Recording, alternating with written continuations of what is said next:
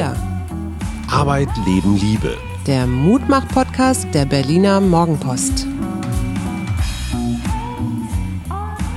Ja, einen wunderschönen guten Tag. Hier sind wir wieder eigentlich unter dem alten Titel Wir gegen Corona, der Mutmach-Podcast der Berliner Morgenpost. Mein Name ist Hajo Schumacher. Es gibt Neues zu verkünden, aber zuerst mal muss ich die Frau vorstellen, die mich durch das Leben bringt. Hallo, meine Liebe. Und hier ist Suse Schumacher, Psychologin, Coachin, Muttergefährtin und Mensch.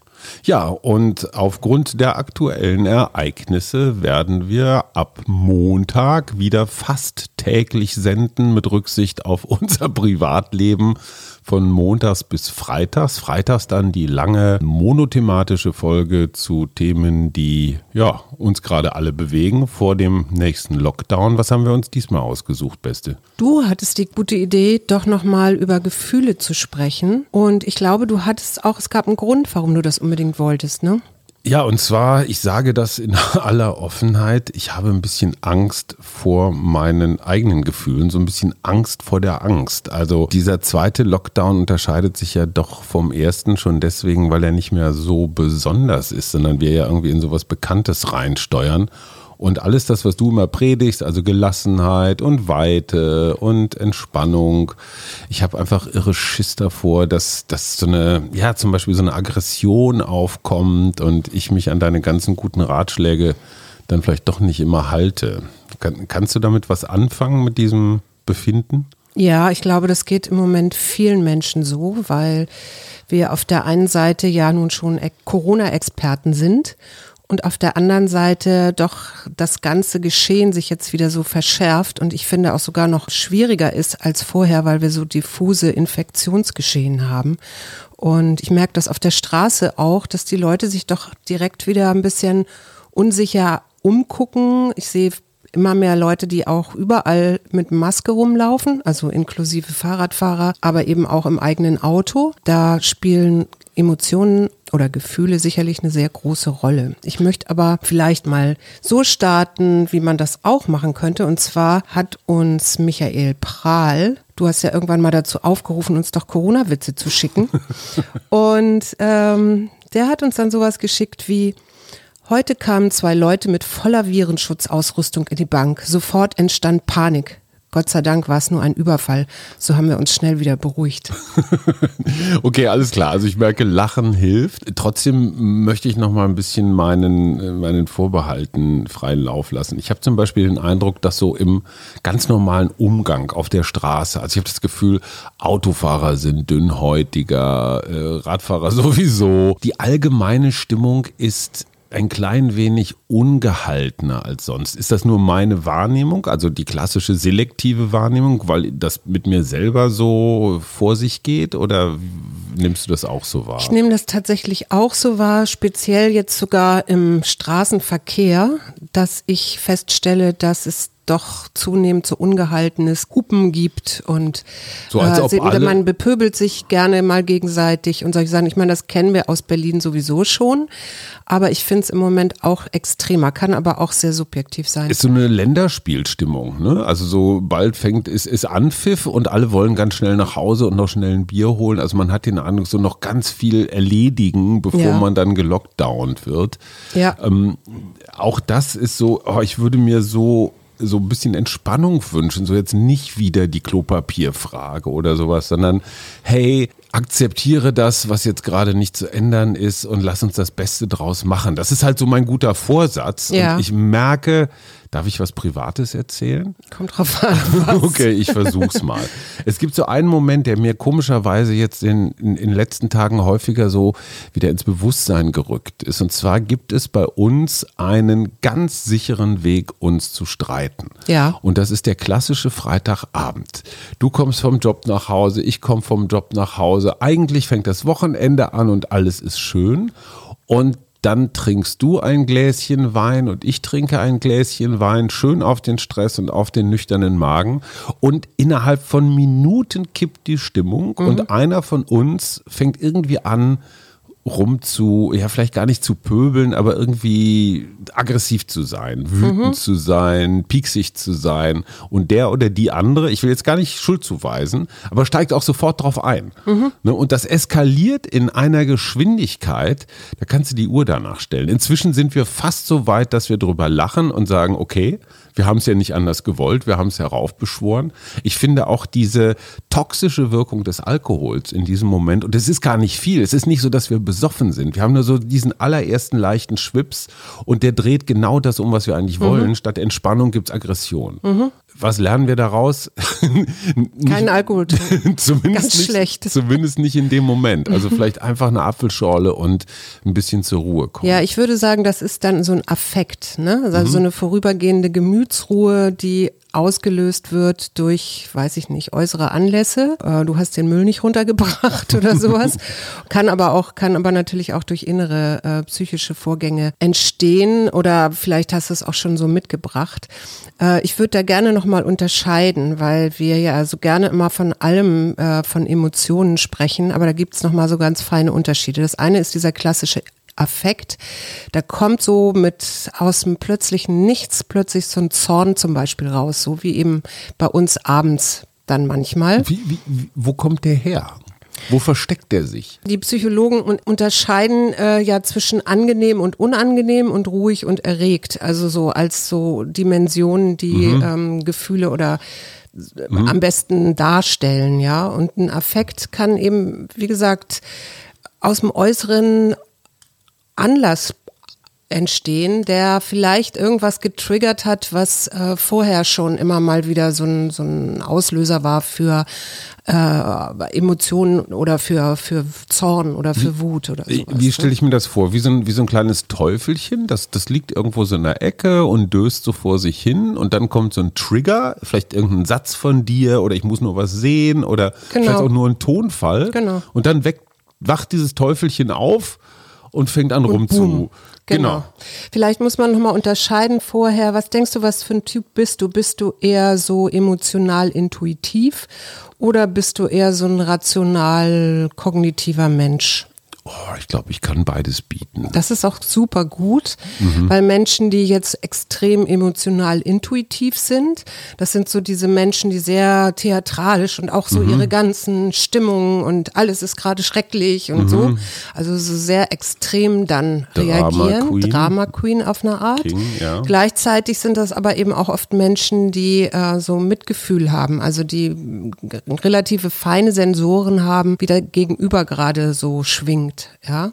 Und der rationale Typ, der ist eher so ein Typ, der Emotionen wieder wegdrängt und versucht, das alles irgendwie mit dem Kopf lösen zu wollen, was auch nicht gut ist. Ne? Dann hast du so häufig diese psychosomatischen Folgen von, von unterdrückten Emotionen. Und das Beste ist natürlich das in der Mitte, mhm. Und zwar mal so und mal so zu reagieren. Das kann man in der Tat üben. Mhm. Und wie? Los, lass mich. Ich, ich habe ein, ich hab ein ganz interessantes Interview gelesen mit einer amerikanischen Psychologin. Die hat das Ganze auch nochmal so neurophysiologisch untersucht. Und die sagt, also es sind echt immer wieder diese Klassiker, ne? Gute Ernährung. Das heißt, alles, was zu viel raffinierten Zucker und Fett und so weiter enthält, mhm. bringt uns dazu oder bringt unseren Körper dazu, in so einer Dysbalance zu sein. Diese Dysbalance meldet sich wieder im Gehirn und das Gehirn will das irgendwie regeln. Und das ist ein, ähm, das passiert, also wenn ich so dis in der Disbalance bin, dann kommt eben häufig zustande, dass meine negativen Gefühle auch stärker werden. Moment, das, das heißt, muss ich jetzt nochmal verstehen. Ja ich esse was Bestimmtes, dadurch ich sag mal, ändert sich die Zusammensetzung meines Blutes. Da sind dann halt irgendwelche ja, naja, Moleküle oder Partikel drin, vielleicht auch im Übermaß. Und die sorgen in meinem Hirn dann wiederum für Unordnung. Für Unordnung, also beziehungsweise dein Hirn möchte das dann wieder regeln, aber dadurch, dass du ja so körperlich in einer Disbalance bist, mhm. ähm, ist es und vielleicht sogar noch was nachlegst. Also Klassiker, Schokolade essen, Schokolade essen, Schokolade essen, ne? Mhm. hast du viel Zucker drin und Fett sowieso. So, und dann äh, sinkt irgendwann der Blutzuckerspiegel. Mhm. Und du kennst das ja auch von mir, wenn ich nichts esse, es ist besser geworden, aber dann kann ich, äh, kriege ich plötzlich so eine negative Stimmung. Mhm, das ist noch sehr elegant ausgedrückt. Genau, und sie sagt halt, es ist besser, weniger Zucker und Fett zu sich zu nehmen und mehr Gemüse zu essen, weil ich dadurch äh, balancierter bin, also meinem, meinem Körper besser tue. Und auch dieses Mikrobiom, das ist ja das, was in der Darmflora ist, mhm. verändert sich natürlich auch, wenn ich mich schlecht ernähre. Mhm. Äh, das hat wieder so eine Rückkopplung eben auf mein Gehirn und mein Gehirn wiederum ähm, ist ja auch dafür zuständig, mit Gedanken, aber auch Gefühle zu erzeugen. Ja? Das heißt, die klassische Lockdown-Ernährung, so mal gucken, was noch im Schrank ist, ist keine gute Idee. Das wäre keine so gute Idee. Das Zweite, was sie gefunden hat, ist ausreichend Schlaf. Mhm. Da gehe ich sofort mit. Das Dritte ist, es ist alles dasselbe, immer Bewegung.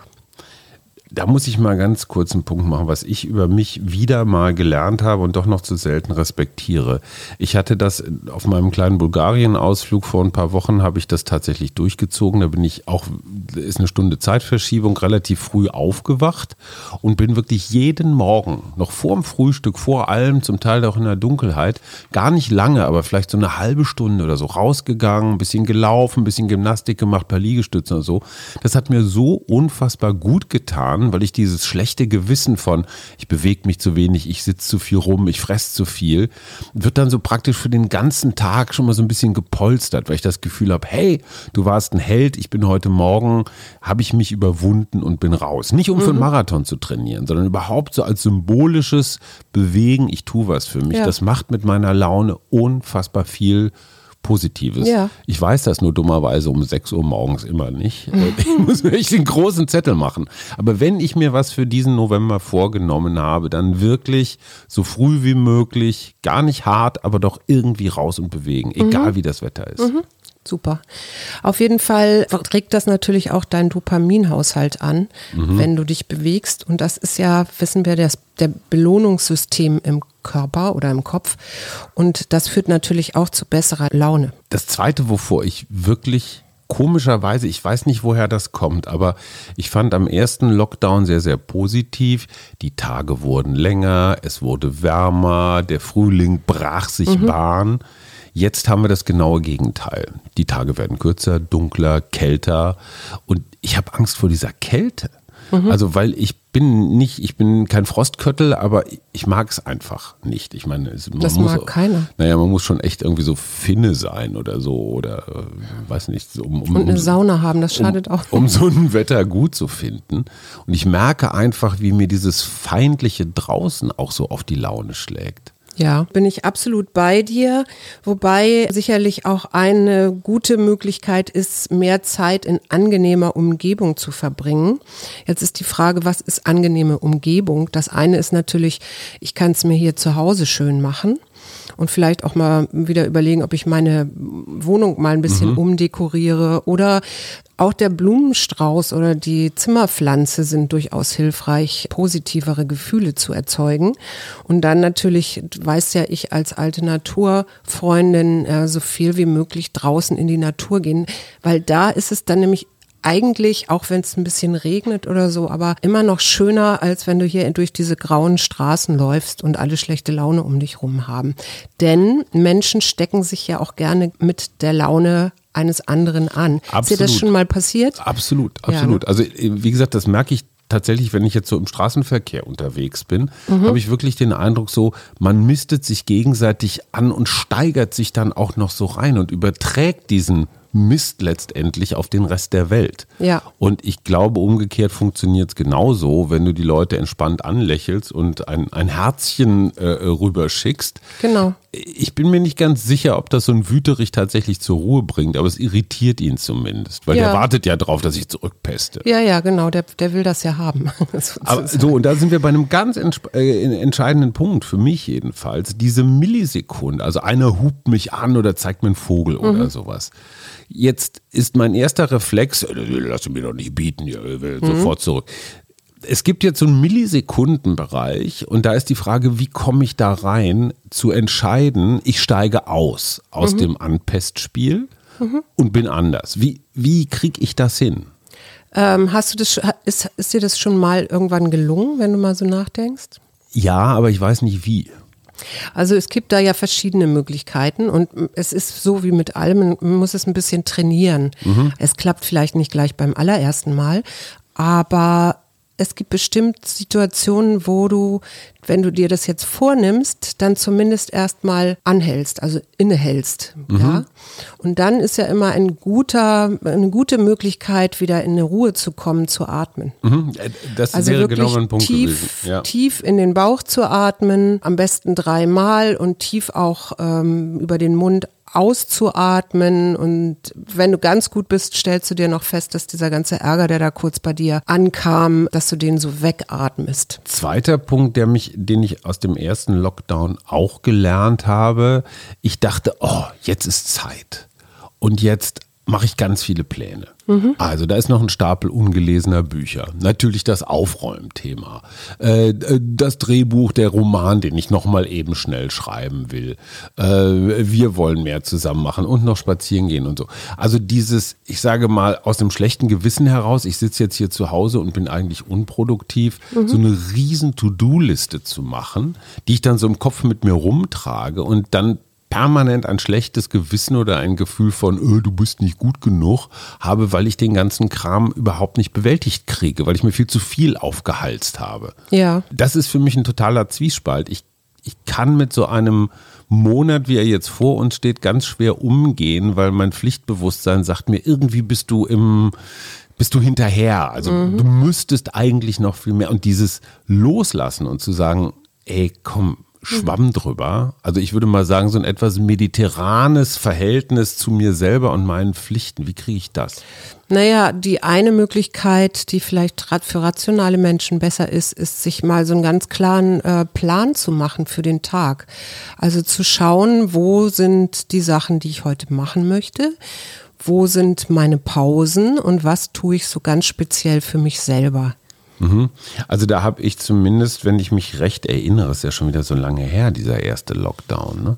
Aber ich kann mich erinnern, dass ich dann einigermaßen zufrieden mit mir war, wenn ich in so Halbtagsschritten gearbeitet habe. Wenn ich mhm. zum Beispiel gesagt habe, so der Vormittag bis 12, 13, meinetwegen auch 14 Uhr ist der Arbeitsteil. Ja. Und dann Schluss. Dann mache ich vielleicht sogar den Rechner aus. Das, das wäre am besten, ja. Das Internet sogar, was mhm. mir große Freunde hier in der Familie macht. Und dann kümmere ich mich um mich oder um die Dinge, die ich machen möchte und nicht machen muss. Mhm. Ist das eine Idee? Das wäre zum Beispiel eine Idee. Das ist natürlich nicht für jeden möglich, der jetzt im Homeoffice sitzt und äh, am Nachmittag noch irgendwelche Konferenzen hat oder so. Klar. Aber sich da wirklich den Tag nochmal ganz genau zu überlegen und zu gestalten. Und auch was ganz wichtig ist, abends äh, mhm. nicht mit dem Handy ins Bett gehen. Ich glaube, das machen ganz viele Leute. Ich mhm. nehme mich da gar nicht aus. Also es gibt bei mir auch Abende, wo ich dann nochmal in mein Handy starre. Kevin Kühnert ja. Chef der jungen Sozialisten und gleichzeitig stellvertretender SPD-Vorsitzender, hat mir neulich erzählt, er nimmt sein Handy mit ins Bett statt Kuscheltier. Oh. Das heißt, er wälzt sich da sogar mit dem Gerät irgendwie nachts herum. ist aber nicht gesund. Äh, das ist, naja, gut, der ist jung. Also das eine ist natürlich, dass du dich dann nochmal so auflädst durch dieses flackernde Licht. Ja. Was man weiß, ist, wenn du mit etwas Gutem ins Bett gehst, ja, also mhm. sei es eine schöne Musik oder ein gutes Buch oder eben die, das Dankbarkeitstagebuch, das haben wir ja auch schon ein paar Mal genannt, ne, dass mhm. du dir vier, drei, drei Sachen aussiehst oder nochmal drüber nachdenkst, die dir am Tag passiert sind, für die du dankbar bist. Und eine dabei sollte sein, äh, wofür du dir selber dankbar bist. Also zum Beispiel, wenn du deine Zeit so gestaltest, wie eben gesagt, dass du dir dankbar dafür bist und dann immer das Warum weil du dadurch mehr Zeit für dich hattest zum Beispiel. Mhm, ja? Und wenn du dann mit diesen drei Sachen, die du aufgeschrieben hast, ins Bett gehst, also danach dann auch das Licht löscht, dann weiß man, werden die Träume besser und du wachst am nächsten Morgen auch in einer besseren Stimmung auf alles, und das wirst du vielleicht auch kennen, manchmal, wenn man so nochmal sehr spannende Filme abends spät mhm, gesehen mhm, hat und dann ins Bett geht, träumt man weiter in diesen Filmen. Oh ja. Und das ist nicht unbedingt förderlich für einen erholsamen Schlaf. Was ist denn jetzt mit Menschen, denen es nicht ganz so gut geht wie uns? Also die reale Ängste haben, weil mhm. ihr Job, ihr Geschäft wegfliegt, weil sie einfach Schiss haben, dass keine Ahnung, was sie keine Kohle für Weihnachtsgeschenke haben. Es gibt ja viele Menschen, die einfach richtig Sorgen haben ja. gerade. Das ist dann so eine Art von, naja, Angst, Traurigkeit, was auch das immer. Ist, womöglich ist überflutet sie das auch. Wie gehe ich damit um? Und ähm, das, was ich sehr interessant fand, was ich ja auch immer wieder in meinen Coachings Leuten beibringe, ist tatsächlich, so doof sich das anhört, Meditation. Und dann wird mir jetzt wahrscheinlich jemand um die Ohren hauen, ja, wie soll das gehen, wenn ich hier so in Panik bin, wie mhm. ich morgen meine, meine Wohnung bezahlen muss. Und da sind wir genau bei einem Punkt, nämlich beim Morgen, ja. Mhm. Ich bin jetzt in der Situation, dass ich mir Sorgen mache um morgen. Mhm. Und was passiert, wenn ich im Morgen bin? Dann bin ich nicht jetzt hier. Mhm. Ja, also wäre die erste Möglichkeit, was ich machen kann, ist mir mal so richtig schön auszumalen den absoluten Worst Case. Also was alles passieren kann, hm, mhm. wenn das jetzt eintritt, was ich denke, was vielleicht eintritt oder meine Ich Sorgen. falle durch soziale Netz und muss ALG 2 Vulgo Hartz IV beantragen. Ja, zum Beispiel. Zum Beispiel. Genau. Das wäre jetzt Worst Case. Das wäre das Worst Case und das Best Case wäre dann? Naja, ich komme da irgendwie so ganz gut durch und irgendwann ist der Quatsch vorbei und dann geht alles wieder los und in ein paar Jahren lachen wir drüber und sagen, hey, das war ja auch eine verrückte Zeit. Mhm. Und dann gibt es ja noch den Mittelweg. Ja, der ist halt so wie es jetzt so ist. Wie es jetzt also in dem Moment ist. Das heißt, so ich weiß, auf der einen Seite kann ich gerade nicht viel tun, weil mhm. Lockdown ist Lockdown und Job ist, ja, was auch immer. Aber ich kann natürlich, ich habe jetzt die Chance, und das ist ja das Schöne, wir sind nicht dem Ganzen ausgesetzt, wie man ja immer annehmen könnte, sondern wir gestalten das ja selber. Also wir sind keine passiven Empfänger, sondern wir haben unsere eigene Bewertung, unsere Interpretation, warum Sachen jetzt so sind oder nicht. Und da ist eben immer gesund zu sagen, okay, hat die eigentliche Situation jetzt gerade mit mir zu tun, weil ich irgendwas falsch gemacht habe? Oder ist das etwas, was im Außen passiert? Mhm. Da wäre ja zum Beispiel Corona wäre jetzt etwas, was im Außen passiert, das kann ich im Moment nicht beeinflussen. Da habe ich mal eine kurze Frage an dich was sich bei mir verändert hat im Vergleich zum ersten Lockdown, ist, dass sich meine Furcht, mich zu infizieren, sich eher vergrößert hat. Weil mhm. ich den Eindruck habe, dass dadurch, dass sich das Virus so komisch auch im Privat in alle Richtungen verbreitet hat, Menschen, auch Menschen, die mir nahe sind eigentlich, die betrachte ich mehr als beim ersten Mal als potenzielle Infektions- Herde. Ja. Also ich glaube, es geht dir da genauso wie vielen anderen Menschen. Um ich fühle mich also ein ganz klein bisschen einsamer. Vielleicht. Ich meine, klar, Lockdown ist immer Einsamkeit, aber mhm. so, ah, die darfst du jetzt nicht mal von weitem sehen oder sowas. Ich habe da noch eine Frage. Schwelende Konflikte, gerade ja. in Familien, in Beziehungen, so unausgesprochen oder unbearbeitete Spannungen. Ja. Die gibt es ja Wahrscheinlich fast überall. Ja. Also wenn man jetzt nicht gerade die Lamas sind. Ne? Dalai, wie heißt eigentlich die Frau vom Dalai Lama? Dalia. Da, Dalia, ja. Dalia, nicht Dalia Lavi, sondern Dalia Lama. Also diese schwelenden Konflikte, würdest du sagen, gleich von Anfang an bearbeiten? Also sollen wir jetzt mal so ein Karten auf den Tisch Gespräch führen, damit wir die nächsten vier Wochen viel harmonischer sind oder soll man die schwelen lassen? Nee, schwelen ist, glaube ich, ganz falsch. Ähm, die Frage ist, ob ich das wirklich zu zweit lösen kann, weil ich denke so, ich denke auch an uns meinetwegen, an vor zehn Jahren oder so, da waren bestimmte Sachen, die konnten wir nicht so alleine lösen. Da ist es manchmal vielleicht auch ganz gut, sich da wirklich Hilfe zu suchen und eine neutrale dritte Person Person ähm, dazwischen zu setzen. Aber jetzt kann sich nicht jeder vielleicht eine psychologische Fachkraft leisten oder will das vielleicht auch gar nicht. Gibt es Möglichkeiten, ich sag mal so, für Heimwerker so schwelende Konflikte gerade vor so einer langen Lockdown-Zeit noch zu bearbeiten? Ja, also es gibt ja das berühmte Zwiegespräch, das Michael Lukas Möller, ein Psychoanalytiker, der leider viel zu früh gestorben ist, mit seiner Frau entwickelt hat. Und da sitzt du dir, setzt du dich 90 Minuten, setzt du gegenüber, packst alles zur Seite, was dich irgendwie stören könnte. Also Kinder zur Oma, na, vielleicht ist das nicht so eine gute Idee, aber vielleicht zum, vom Fernseher. Telefon aus, äh, nicht trinken, nicht essen. Kein Handy.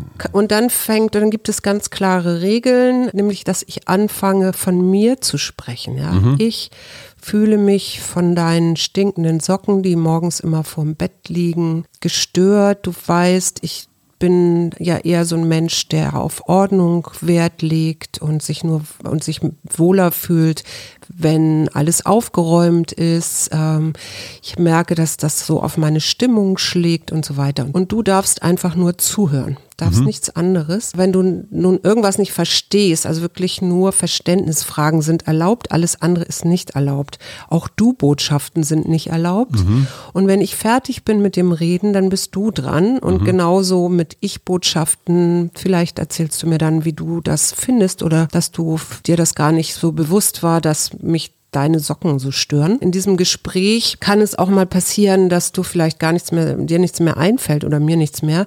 Dann kann man auch mal eine Weile schweigen. Aber das, was passiert ist, wir machen uns wieder einfühlsam. Ja, und ähm, dadurch ist natürlich auch das Verständnis für den anderen wieder größer, machen weil wir häufig zum Verständnis einfühlsam machen heißt, ich mache mich für mich selbst, ich fühle mich selber oder ich mache dich, ich nehme dich mit zu mir rein? Na, dadurch, dass ich nur in Ich-Botschaften spreche, ja. ist das ja nicht so ein Akt des Angriffs, wie wenn ich jetzt sagen würde, du schon wieder. Mhm. Oder, hm? Das ist das Erste. Das heißt, du hast viel größere, bist viel offener, dann auch äh, zuzuhören, was ich denn überhaupt sage. Mhm. Ja, weil ich keinen Appell an dich richte. Ich denke, ich erinnere nur an Schulz von Thun, die vier Seiten einer Nachricht. Ja, mhm. es ist eben nicht nur so, dass es hier um den, nun räum endlich mal deine Socken weg geht, mhm. sondern da spielt ja auch immer noch die, unsere Beziehungs Ebene eine mhm. Rolle. Das spielt noch rein, wie ich gerade selber ähm, mhm. davor bin, also was ich selber auch wahrnehme oder ob ich vielleicht in der negativen Stimmung bin. Und das vierte habe ich jetzt vergessen. Ist, ist ja auch egal, aber ja, auf jeden Fall dadurch, dass ich machen. genau dadurch, dass ich nur von mir rede, hast du eine Chance mitzubekommen, was mhm. in mir gerade vor sich geht.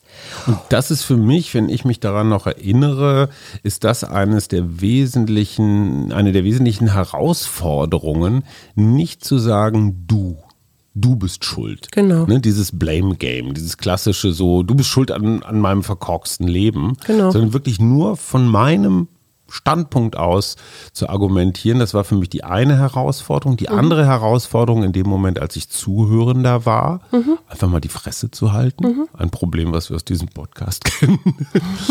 ähm, das zweite Ding, was ich sehr, sehr herausfordernd fand, war Zeit. Ja. Weil wir hier so als Familie haben über viele Jahre auch so eine Zwischentür- und Angelkommunikation ja, etabliert. Die gibt es, glaube ich, sehr häufig. So, also gerade so das klassische hektische Frühstück morgens, wenn es überhaupt stattfindet. Man ruft sich so im Rausgehen oder auf dem Weg vom zum Bad mal schnell irgendwas zu. Du wolltest doch noch, du solltest doch noch. Mhm. Ich habe neulich jetzt wieder eine Studie gelesen, dass sich Paare, die lange miteinander zusammen sind, zum Teil nur 12, 15 Minuten am Tag tatsächlich miteinander unterhalten mhm. und dann immer auch nur in so kurzen Bits and Pieces. Ja. Da mache ich mich nicht einfühlsam. Nee, nee, überhaupt nicht. Und vor allen Dingen, dann kommt ja noch was hinzu, nämlich du interpretierst mich ja vielleicht auch.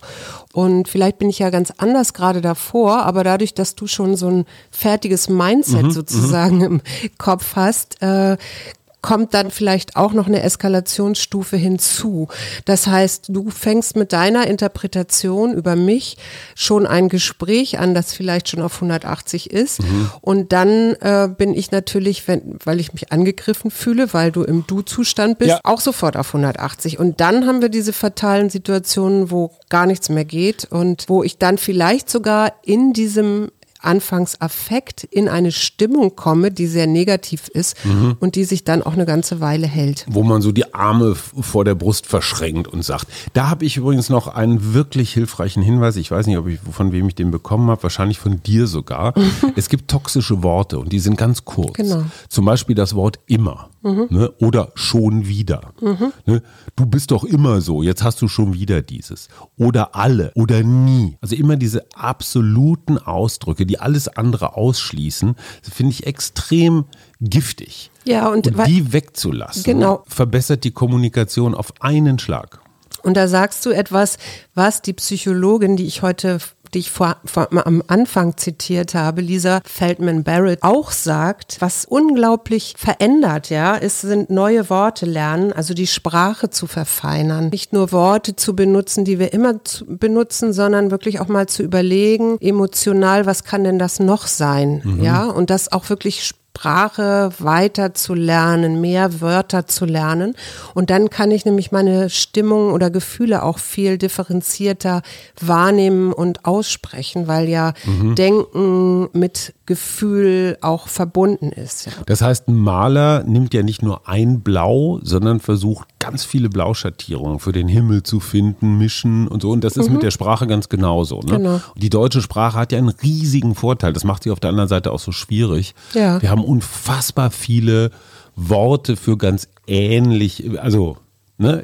Für Sagen haben wir Sprechen, Behaupten, äh, Fluchen, Brüllen, also ganz viele Abstufungen und die mhm. kann man nutzen. Genau, das wäre dann eben so mein zweiter Rat, wenn du das nächste Mal etwas wahrnimmst, nicht sofort in die Interpretation zu gehen, sondern mhm. es wirklich abzustellen und lieber neugierig zu bleiben, was denn gerade mit dem anderen los ist. Ja. ja. Also wenn ich zum Beispiel schlecht oder du hast schlechte Laune, dann könnte ich auch sagen, Schatz, was ist denn los mit dir? Was ist dir denn passiert? Anstelle mhm. davon auszugehen, dass das ja. jetzt vielleicht wieder an mir liegt, wieder. Mhm. So ein blödes Wort. Das wie, genau, das ist ja, ja, ja, ja, genau. Ja, ja, aber schön, wenn man es merkt. Ja, ja, aber das Kann ist ja der, immer der erste, das ist ja. Sparschwein für jedes Wieder, für jedes Immer, für jedes Alle, zack, ein Euro rein, hast du einen fetten Urlaub am Ende des Jahres.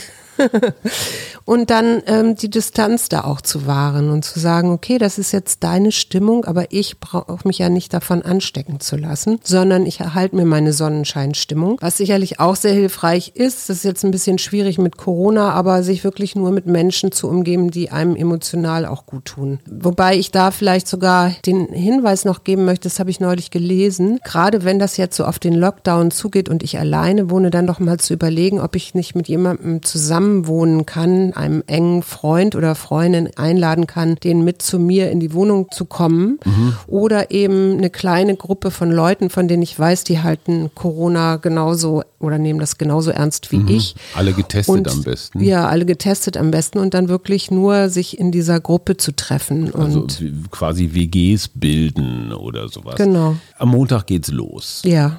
Nehme mir gerne was vor, der klassische gute Vorsatz. Mhm. Ich habe zwei und ich möchte einmal von dir wissen, ob das richtig gedacht ist. Dein Nein zu schlechter Laune finde ich extrem wichtig. Und ich stelle fest, ich kriege zumindest jetzt auch in den letzten Tagen nochmal ganz verstärkt bei einem Thema zuverlässig schlechte Laune mhm. und das ist Donald Trump.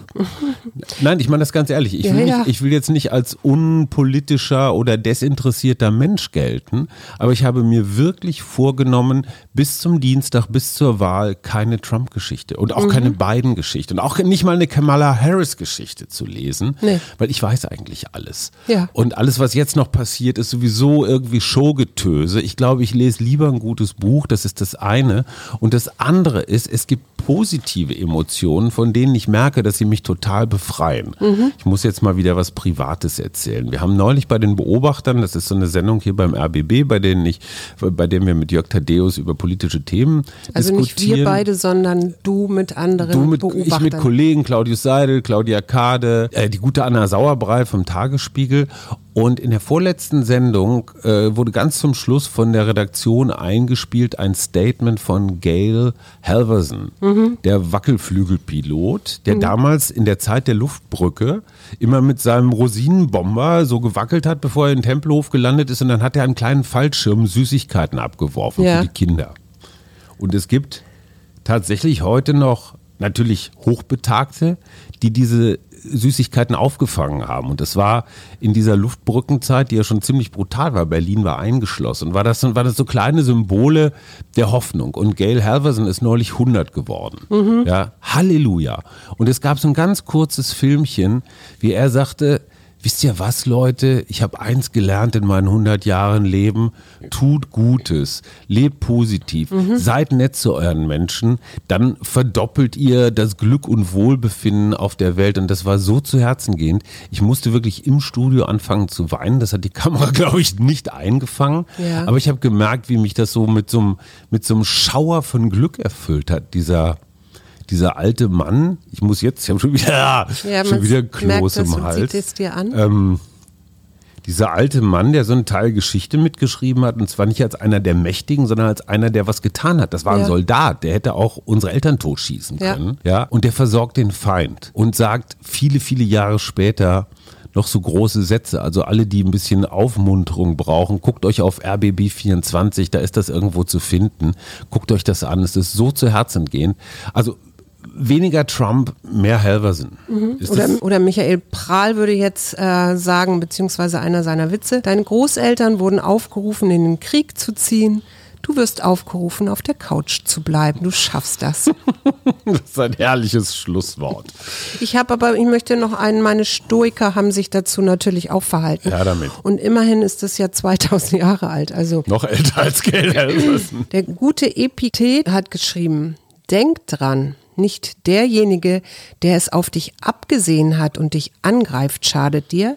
Nein, der Schaden entsteht erst dadurch, wie du über diese Misshandlung denkst. Wenn also jemand deinen Ärger hervorruft, bedenke, dass es deine eigene Meinung ist, die den Ärger entfacht. Stattdessen sollte deine erste Reaktion sein, dass du dich von solchen Eindrücken nicht überwältigen lässt, denn mit genug Zeit und Distanz wird Selbstbeherrschung viel einfacher erlangt. Na gut, dann begeben wir uns mal gemeinsam und derartig gestärkt in die kommenden vier Wochen. Mhm. Wir sind bei euch. Wir freuen uns über jede Zuschrift. Und, genau, äh, wenn ihr noch Fragen habt oder irgendwas braucht, meldet euch. Immer raus damit. Eine Wir schöne, wünschen ein schönes Wochenende und bis Montag. Und tschüss. Wir Arbeit, Leben, Liebe. Der Mutmach-Podcast der Berliner Morgenpost.